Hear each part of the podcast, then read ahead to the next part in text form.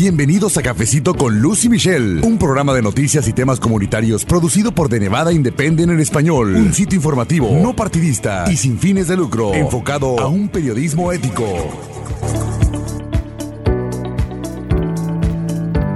Tal amigos? ¿Cómo están? Les saluda Luz Gray, editora con The Nevada Independent en español. Les damos la bienvenida a un episodio más del podcast en español de The Nevada Independent. Este es Cafecito con Lucy Michelle y precisamente la otra voz de este cafecito informativo pues ya está en la línea telefónica desde el norte de Nevada y ella es mi colega Michelle Rindels. ¿Qué tal Michelle? ¿Cómo estás? Muy bien, Luz, ¿y tú? Con mucho trabajo, ¿verdad? Sí. Y bueno, fue una semana particularmente activa en cuestión de noticias. Hemos estado informando muchas cosas, desde luego, hay mucha información, pero Michelle, este jueves fue muy importante, sobre todo para el estado de Nevada, porque el gobernador del estado hizo una conferencia de prensa que ya se esperaba, donde hizo anuncios importantes acerca de lo que sigue para el estado en cuanto al camino hacia la recuperación económica. Es un plan que él dio a conocer, ya había dado algunos anuncios, pero no había entrado en detalle. Y tú estuviste en esa conferencia de prensa, has estado prácticamente cubriendo todo lo que es el gobernador o ha hecho últimamente allá en la capital del estado.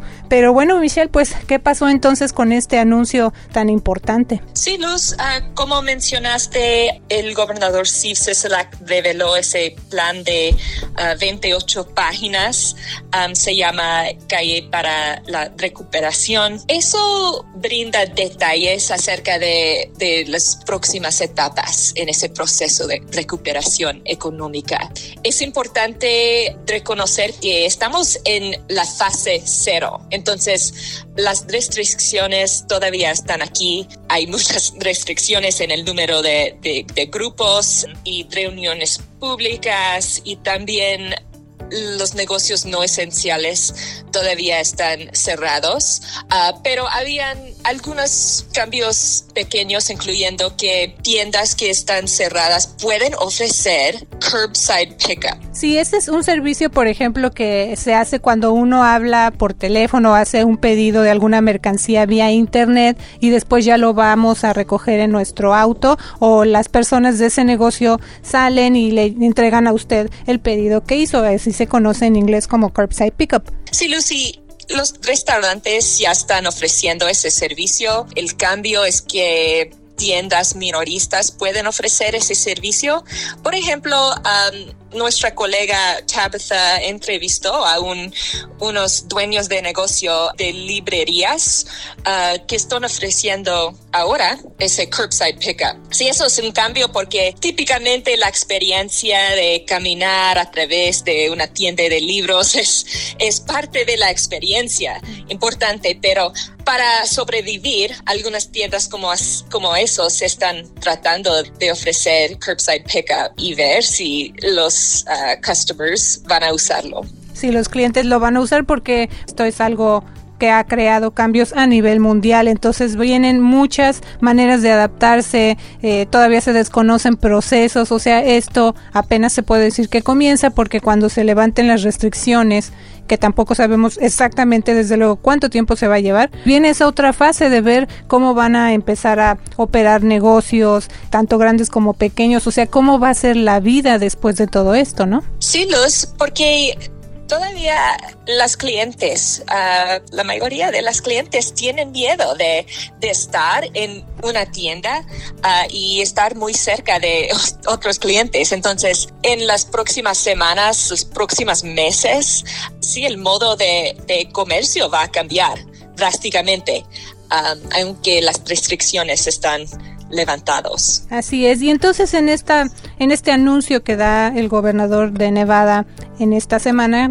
ya lo mencionamos, sigue haciendo hincapié en que se va a hacer una transición, o sea, no se va a hacer de la noche a la mañana. Él dice que se están basando con los expertos que tiene trabajando con él de todas las áreas para que se tomen decisiones adecuadas con base a esos números, esas estadísticas y esos datos para entonces irse, digamos que moviendo o avanzando en las diferentes fases hacia esa recuperación que así lo denominan, ¿no? Sí, Luz, el gobernador um, anunció su plan para lo que se llama fase 1. Estamos como mencioné, en la fase cero, pero el gobernador y los oficiales estatales quieren ver que hay una tendencia um, en que las hospitalizaciones y casos están disminuyendo o a menos la tasa de hospitalizaciones y casos están disminuyendo. Y cuando esta tendencia está claro, quieren entrar en la fase 1.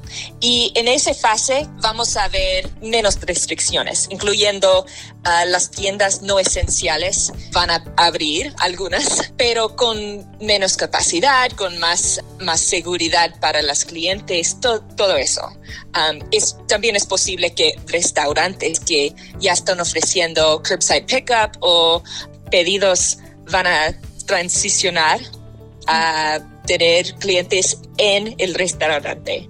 Entonces vamos a, vamos a ver muchos más negocios abriendo. Sí, y bueno, por ejemplo, algunas de las características o puntos que están incluidos en esta fase 1, dice que se prohibirán los eventos sociales y reuniones públicas de más de 10 personas. Esto, o sea, sigue, continúa porque está vigente y va a continuar de esa manera. Algunos negocios no esenciales podrán reabrir voluntariamente bajo restricciones y medidas de distanciamiento social extremadamente estrictas, como ya lo mencionaste, Michelle.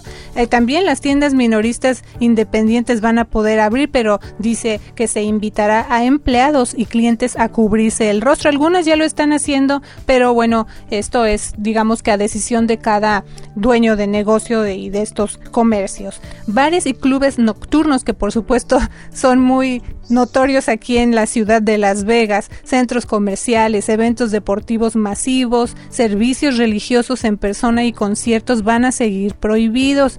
La oficina del gobernador está considerando la reapertura, como ya mencionamos, de manera gradual de restaurantes y servicios para el cuidado personal que también muchas personas, incluyéndome, estamos preocupados por esa parte de los salones de belleza, ¿verdad? Pero bueno, no se ha tomado ninguna decisión acerca de permitir esa reapertura con un cierto porcentaje de ocupación. Entonces estos son algunos temas que están incluidos en la fase 1 y por ejemplo también otra cosa eh, de los servicios religiosos, Michelle, eh, hay cambios también allí. Sí, los, las iglesias pueden abrir pero pueden tener servicios drive-in. Entonces puede ir al estacionamiento de su iglesia y, y el pastor puede ofrecer el sermon. Sermón. Sí, pero en esos momentos no puede dejar de su vehículo. Entonces es totalmente drive-in ahora. Um, quizás van a abrir y permitir servicios más pequeños, pero todavía no quieren servicios muy grandes con cientos o miles de personas. Sí, así que ahí está otro cambio, esta modalidad entonces de que sí puede usted asistir a los servicios de su iglesia, pero dentro del carro. Así que ese es otro cambio. Pero también algo que resaltó o resalta en este anuncio, en este plan, Michelle, es ahora cómo se van a involucrar los condados. Son 17, ¿verdad? Los que tenemos aquí en Nevada. Sí, los 17 condados. Um, y el gobernador uh, previamente fue el líder del comisionado del condado de Clark, entonces cree mucho en el poder de los condados. Él quiere empoderar los líderes de los condados más um, en determinar cuáles etapas son las próximas para su condado, porque el condado de Clark es, es muy, mucho más grande que todos los otros condados. Um, también hay condados que solamente tienen mil personas eh, y la experiencia y el ambiente de, de cada uno de los condados es muy diferente. Entonces, uh, quizás es, está bien si tiendas en Esmeralda County con mil personas abren, pero quizás es diferente para el condado de Clark, donde las personas están viviendo más cercana. Entonces, hasta el momento, el gobernador y su personal han tenido mucho poder, están tomando todas las decisiones acerca del ah, del cierre de negocios y todo eso.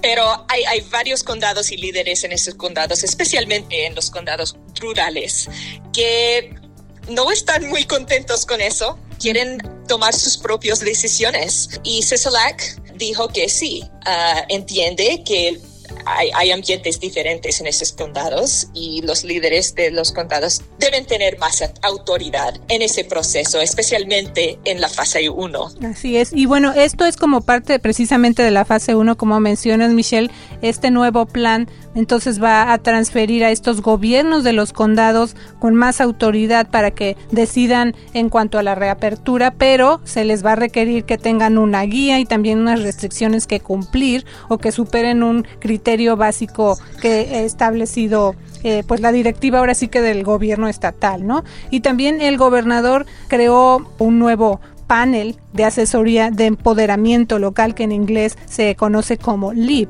Sí, Luz, ese grupo uh, consiste en los líderes del condado de Clark y también um, un condado rural, Eureka, uh, y también uh, oficiales en oficinas estatales que tienen trabajo en, en el sector de, de negocios. Um, y juntos van a decidir y van a aprobar planes de los condados um, para ver si están cumpliendo con los requisitos básicos y también si es seguro para, para permitir más actividad económica en su condado.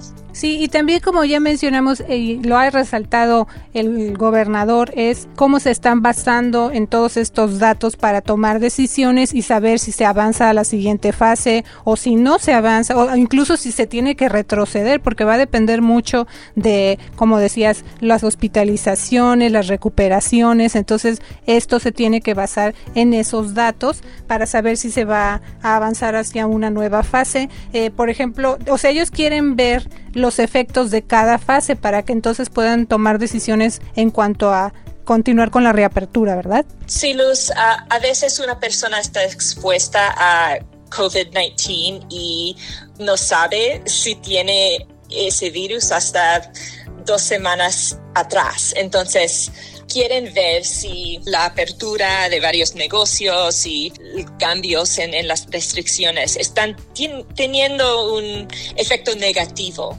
ah, en la salud pública. Entonces, quieren ver ah, cuál es el efecto de cada cambio en las hospitalizaciones y el número de casos. Y después de eso van a saber si el Estado o los condados individuos están listos para ah, procesar a la nueva etapa. Sí, el gobernador dijo que van a seguir siendo necesarias estas pautas de distanciamiento social, eso no ha cambiado y entonces hay que resaltarlo también. Siguen siendo necesarias estas directivas, guardar el distanciamiento social y otras medidas de protección. También mucho se ha hablado del uso de cubrebocas en lugares públicos, Michelle. Si estaban pensando muchas personas, bueno, el gobernador lo va a hacer obligatorio o qué va a pasar con esto, pero en este anuncio que dio el jueves, ¿cómo quedó esa parte de el uso de cubrebocas. Sí, Luz, es una recomendación que todas las personas llevan una cubrebocas en público y especialmente la gente que están trabajando en las tiendas. Pero no es la ley, ah, no es obligatorio, no hay una multa ah, por no llevar un, una cubreboca. Ah, sí, pero quiero recordar a, a nuestros radioescuchas que no hay una vacuna, no hay tratamiento aprobado para coronavirus. Estamos abriendo la economía, pero todavía necesitamos tomar precauciones porque ese virus es muy contagio, es muy peligroso y es posible llevarlo a la gente más vulnerable y para unos en la población es mucho más peligroso que a otros. Sí, y bueno, sabemos, incluso lo, ha señalado el gobernador, muchas personas están ya impacientes, eh, también como mencionamos, le han criticado que pues no ha dado a conocer, digamos, un calendario así como más específico, más exacto, de fechas de cuándo se va a pasar a la siguiente fase, cuándo se van a abrir los negocios, pero precisamente ya mencionamos, entonces se tiene que ver pues qué va a pasar con este eh, fase cero de fase 1 y cómo van a suceder las cosas para entonces tomar más decisiones basadas en datos y entrar a lo que vendría siendo después, desde luego de la fase 1, pues la fase 2 y eso va a venir después de que el Estado pueda ampliar la infraestructura de salud pública a escala, incluyendo puntos de atención de pruebas generalizadas, rastreo de contactos de casos a gran escala y la capacidad de atender a poblaciones vulnerables, Michelle. Sí, Luz, pensamos que la fase 1 va a empezar en medios de mayo, quizás el 15 de mayo, quizás más temprano de eso, pero sí, los datos están ah, liderando la conversación, entonces ah, no quieren dar un dato y una fecha exacta ah, cuando el Estado está lista para abrir la economía, porque no sabemos si van a haber un repunte en casos o hospitalizaciones antes del 15 de mayo um, que pueden cambiar todo y, y, pueden obligar el Estado para tener restricciones tan estrictas que tenemos ahora. Entonces estamos viendo las tendencias y tomando precauciones para que no vamos un repunte. Cuando se le ha preguntado al gobernador, él lo que dice es que está ahora sí que enfocado en el, en el presente, claro que está pensando en el futuro, pero él se está enfocando en lo que está pasando en el presente conforme los datos les van dando a ellos pues esas eh, esos indicios de los pasos que podrían tomar para las siguientes fases. Así que por eso los detalles todavía, desde luego, no son muy específicos porque están concentrados, como dices tú, en esta fase 0 y después en la fase 1, ¿no? Por eso es que no se han dado a conocer más detalles todavía, pero por ejemplo, eh, aparte de que se tiene esa contemplación de que se podría permitir que ya los negocios abran y que haya más actividades siempre y cuando continúe el cumplimiento del distanciamiento social y otros requisitos, pues está todavía por verse, pero lo que resalta entonces en este anuncio del jueves, entre los puntos que ya mencionamos, es cómo se está incorporando ya a los condados para trabajar de manera más cercana y más conjunta con el gobierno pues del estado, ¿no? Sí, Luz, y como mencionaste, no podemos dar una fecha específica. Los casinos van a abrir en esa fecha o algo así. Ah, no podemos decir en cuál día van a abrir las salones de belleza. Entonces vamos a seguir pendiente a las noticias uh, del gobernador y de los condados que tienen más autoridad en esos días um, para ver cuándo se les van a permitir la reapertura de algunas esos negocios. Sí, Michelle, y como mencionamos al principio de este episodio, con nuestro equipo allá en el norte de Nevada, cubriendo estas conferencias de prensa del gobernador Steve Sisolak. Y en esta más reciente que fue el jueves, como estamos mencionando, tuvieron la oportunidad de preguntarle otras cosas ya cuando terminó de dar su anuncio y habló de otros temas que también están desde luego en la mente de los nevadenses porque son muy críticos, Michelle. Por ejemplo, el caso de las solicitudes de desempleo. Sí, Luz, hay cientos de miles de personas que no tienen trabajo en esos momentos y están aplicando para beneficios de desempleo. Ah, pero el sistema no está equipado para atender a todos los clientes. Entonces, mucha gente que están llamando todos los días uh, cientos de veces cada día ah, y no están alcanzando a una persona. Ah, y para ellos es muy frustrante, ah, pero tenemos algunos datos acerca de, de, la situación actual para el sistema de desempleo. Hay casi 400 mil personas que están aplicando para el desempleo uh, y más de 200 mil personas han recibido pagos. Entonces, más de la mitad, pero todavía hay, hay cientos de miles de personas que no tienen ningún pago. Silus y el sistema de desempleo ha distribuido casi 800 millones de dólares de pagos a esos solicitantes. Sí, lo que quiero decir es que, bueno, estamos hablando de cantidades, de números, pero desde luego, Michelle, pues esto se traduce en familias, en individuos que se han quedado sin trabajo durante todo este tiempo y aún muchos de ellos, casi la mitad de la cifra que mencionas, no han recibido absolutamente nada y les está costando trabajo. Pero se creó entonces un, un, centro de llamadas extra, ¿no, Michelle? O sea, se contrataron más personas, una firma para hacerse cargo también, pues de tratar de darle respuesta a las personas que están en la línea prácticamente todo el día tratando de resolver su caso de desempleo.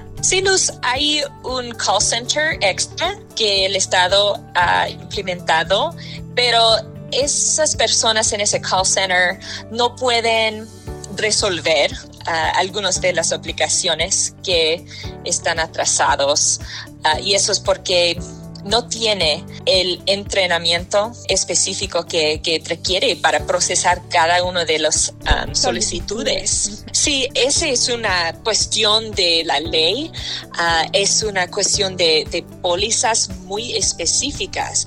Entonces es difícil entrenar a empleados para hacer ese trabajo muy especializado. Entonces, ese call center con otros 100 empleados están ayudando a contestar la el teléfono y, contestar algunas preguntas generales, um, pero a veces no está ayudando a la gente que que no están recibiendo su pago, pero han uh, puesto su solicitud. Bueno, pues tú estás reportando todos los días, estás siguiendo muy de cerca lo que está pasando con esta situación del desempleo, del Departamento de Empleo, Capacitación y Rehabilitación, que en inglés, ¿cuáles son las siglas? DETR, D-E-T-R. Para que cuando usted lo escuche o lo vea en nuestra información que publicamos, pues sepa a qué nos estamos refiriendo. Así que vamos a continuar muy de cerca también reportando, Michelle, lo que pase con esta situación del desempleo. Pero también se le preguntó al gobernador en después de este anuncio que hizo el jueves acerca de los desalojos. Michelle, es una moratoria que él puso en curso prácticamente desde cuando empezó todo esto, ¿no? Sí, Luz, hay ah, una moratoria ah, de desalojos. Pero cuando yo pregunté al gobernador si eso va a terminar en unas semanas, ah, él no tenía una respuesta clara acerca de eso. La moratoria continúa uh, y no, va, no sabemos cuándo va a terminar, uh, pero sí, estamos siguiendo muy de cerca si hay un, un cambio en esa moratoria, porque eh, la renta está debido cuando esa moratoria termina. Y uh, Michelle, otro punto también importante, ¿qué pasa con las pruebas? Muchas personas dicen, bueno, eh, va a haber pruebas para personas que no tienen síntomas o esta prueba que se está hablando que se llama prueba de anticuerpos. ¿Dijo algo el gobernador acerca de esto? Uh, el gobernador dijo que sí hay suficiente pruebas ahora para uh, hacer la prueba en cada persona que tiene síntomas de COVID-19 y hay, hay cientos de pruebas, ah, más de mil pruebas ah, probablemente en, esos días cada día de personas con síntomas como uh, fiebre y, cosas así. También hay esa prueba de anticuerpos. Es una prueba de personas que no están enfermas, pero para ver si la persona en el pasado tenía COVID-19 y no sabía.